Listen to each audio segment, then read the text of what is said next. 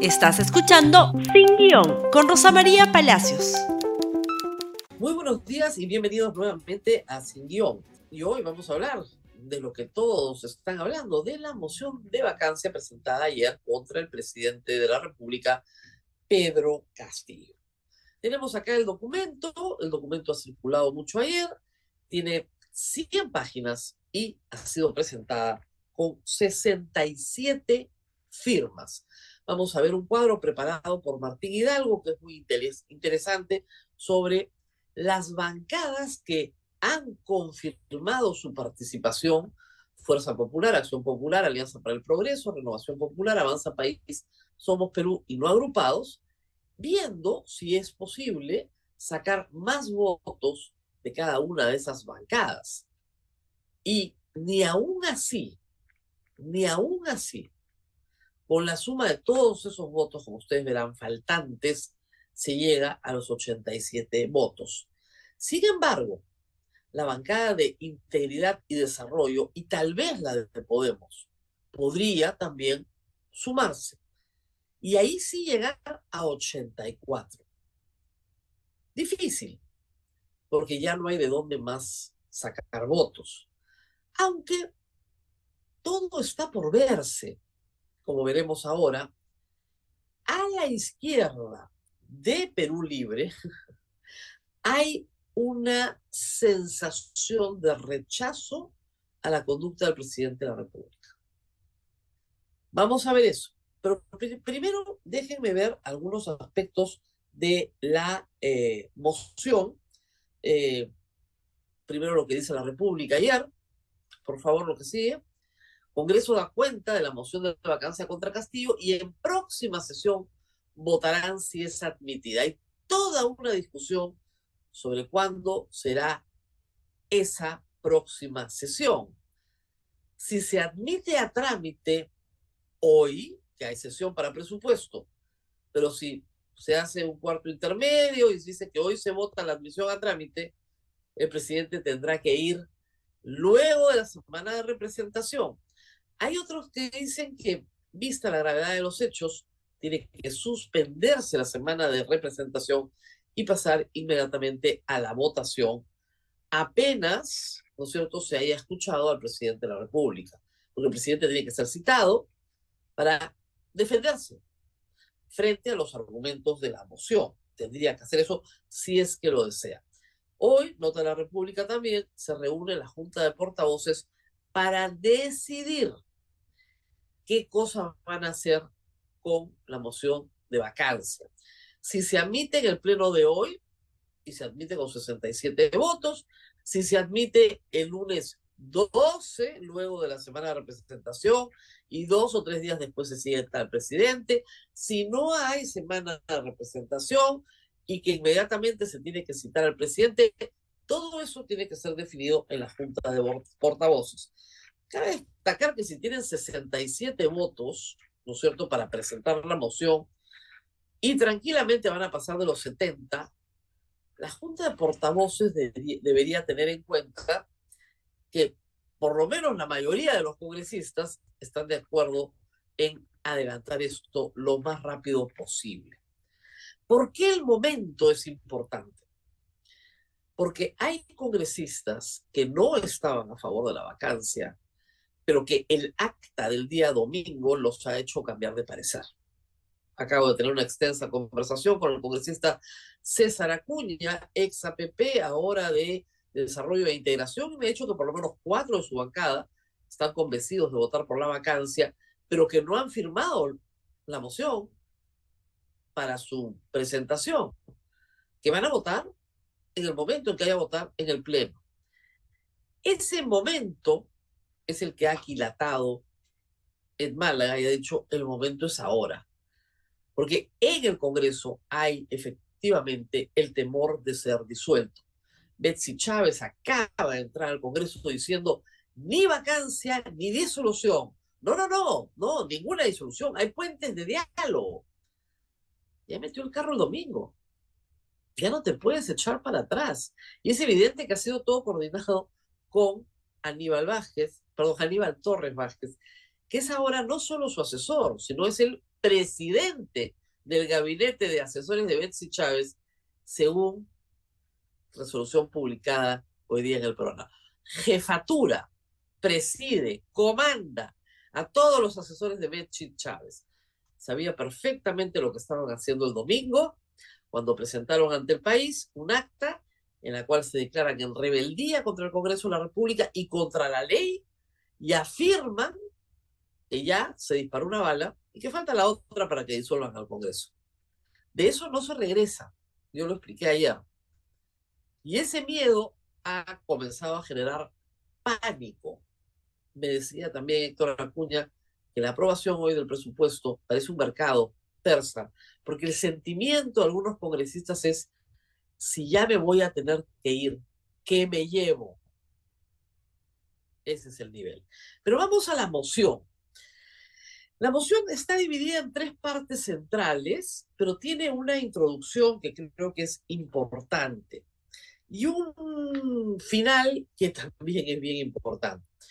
En la introducción, los congresistas firmantes, los promotores, reconocen que no hay juicio político al presidente de la República. Y eso es verdad.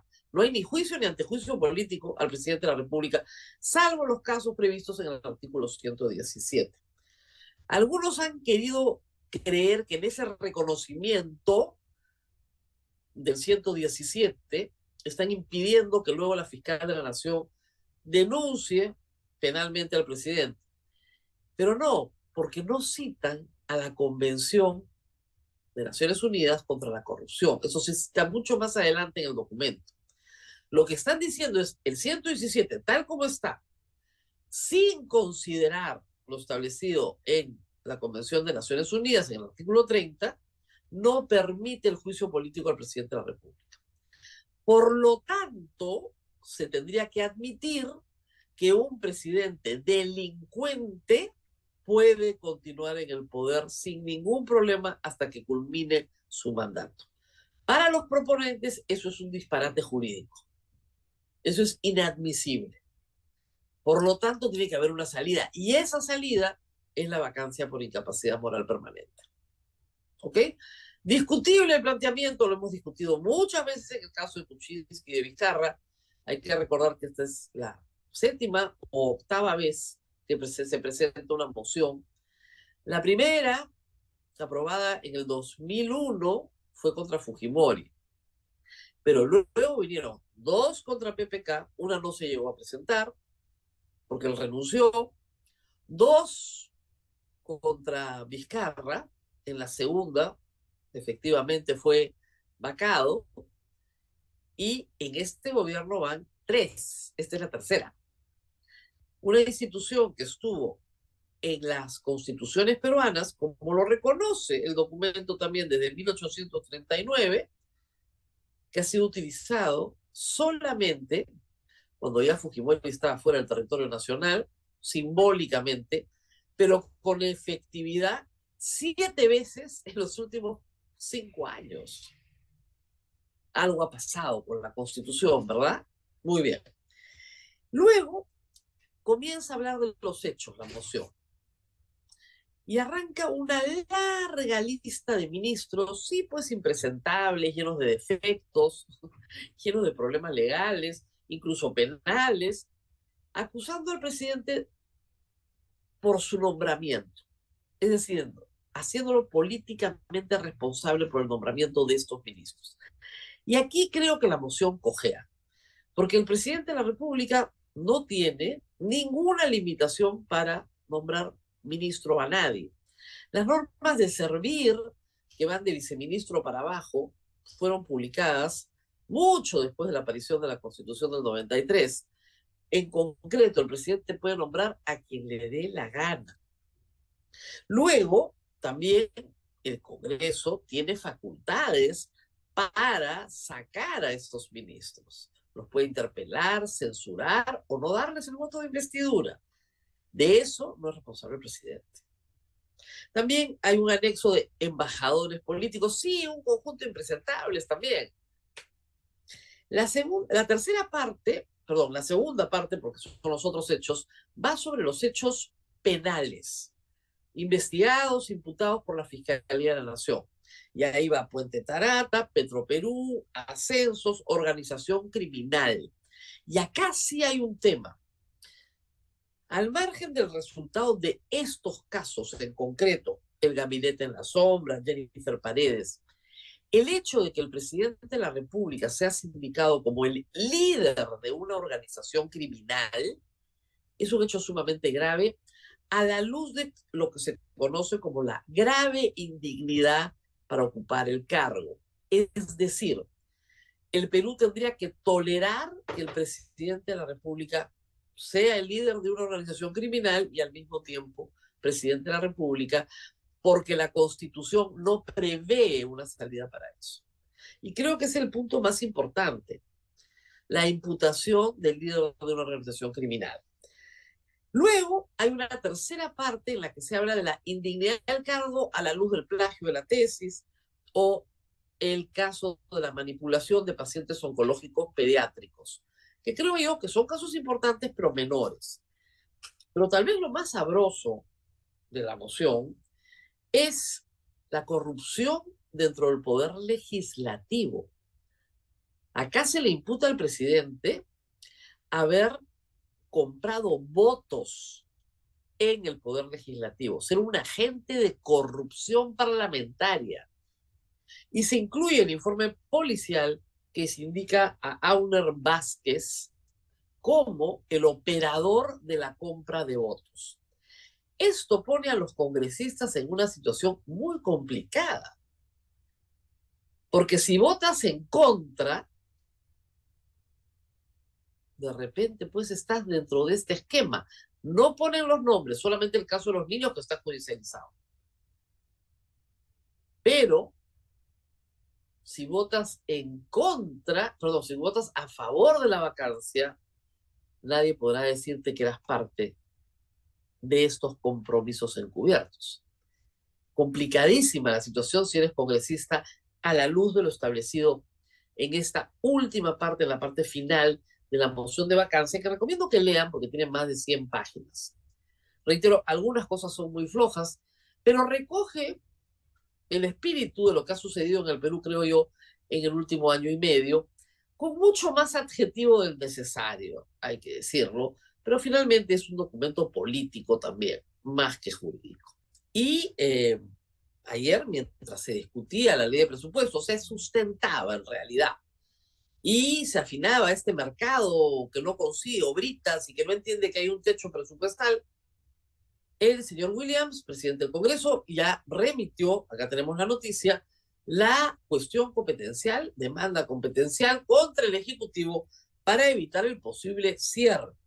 A su vez, va acompañada, siguiente nota por favor, de una eh, medida cautelar lo que se le pide al TC es que resuelva de inmediato, no es cuestión de fondo, sino una cautelar, impidiéndole a el presidente, eh, impidiéndole al presidente de la República que pueda cerrar el Congreso. Esto es una medida, digamos, defensiva frente al acta del día domingo, autorizado ya Williams desde el sábado. Pero con el acta del día domingo, las cosas se han acelerado aún mucho más. Ahora vamos sobre algunas reacciones en Twitter y otras declaraciones del lado de la izquierda. Veamos, por favor, el caso de Sigrid Bazán. Dice, afirma que moción de vacancia busca truncar acuerdos sobre ley de presupuesto. No entiendo por qué. Pero en fin, es evidente que el grupo de Sigrid Bazán, Juntos por el Perú, que sostiene además al ministro Sánchez en el poder, no va a votar a favor de la vacancia, y han tratado de decir este tipo de cosas, pero está clara su posición. Y me parece que no la van a cambiar. Ahí Ed Málaga no va a encontrar un solo voto más. Siguiente, por favor. Flavio Cruz es vocero de Perú Libre. Y acaba de entrar al Congreso hace un instante y ha dicho cosas bien extrañas. Ha dicho que ni la vacancia ni la disolución del Congreso están en la agenda de Perú Libre, pero que están efectivamente muy sorprendidos, muy decepcionados de Pedro Castillo, que asumen el costo político de haberlo llevado al poder y que consideran que se ha convertido en un dictador por querer disolver el Congreso. Y eso anticipa una respuesta. Dice que esta noche se van a reunir no solo en la bancada, sino con el partido, a tomar una decisión. El señor, eh, a ver, el señor Vladimir Cerrón no ha tuiteado nada sobre la moción de vacancia. Nada. Lo que ha dicho el señor, por favor, me lo ponen nuevamente a toda pantalla, si no, no lo puedo leer. Lo que ha dicho el señor Fabio Cruz es, no estamos de acuerdo con suspender la semana de representación del Congresal. Nuestra prioridad no es la vacancia, sino el pueblo.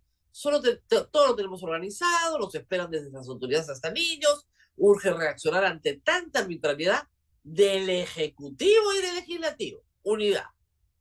Del Ejecutivo y del Legislativo. Entonces, ¿se pueden imaginar? O sea, las dos cosas. Están en una posición bien importante y depende mucho de lo que decían hoy. Creo que quieren enfriar el partido, evidentemente, porque quieren irse a la semana de representación. Le pregunté a Héctor Acuña por estos votos de Perú Libre y me dijo, no lo vamos a saber hasta el momento en el que vote. Así de extraño está el asunto. Pero si Perú Libre votara en todo o en parte a favor de la vacancia, Ahí sí los días de Pedro Castillo están contados. Estas señales son muy raras. Puede ser también un espacio de negociación de Perú Libre, que tiene dos ministras, de pedir más, más ministras, más, en fin, cosas, contratos, inmunidades, lo que fuera, embajadas. O puede ser que esta noche ya comiencen a decir, nos vamos con Dina Boluarte nos parece por el momento una mejor opción porque no confiamos en Pedro Castillo y este hombre es capaz de disolvernos, por lo menos de sacar el decreto supremo y teniendo la popularidad que tiene y la impopularidad que tiene el Congreso, puede ser que le gane la calle al Congreso. Y en eso creo que Vladimir Cerrón es bastante astuto. ¿Qué más? Sectores mucho más comprometidos con Castillo a la izquierda. Bermejo, por ejemplo, anuncia un desastre, ¿no? Dice lo siguiente, los golpistas presentan su tercera moción de vacancia, van en camino a su tercera derrota, dejen el show y pónganse a trabajar, que para eso los eligieron.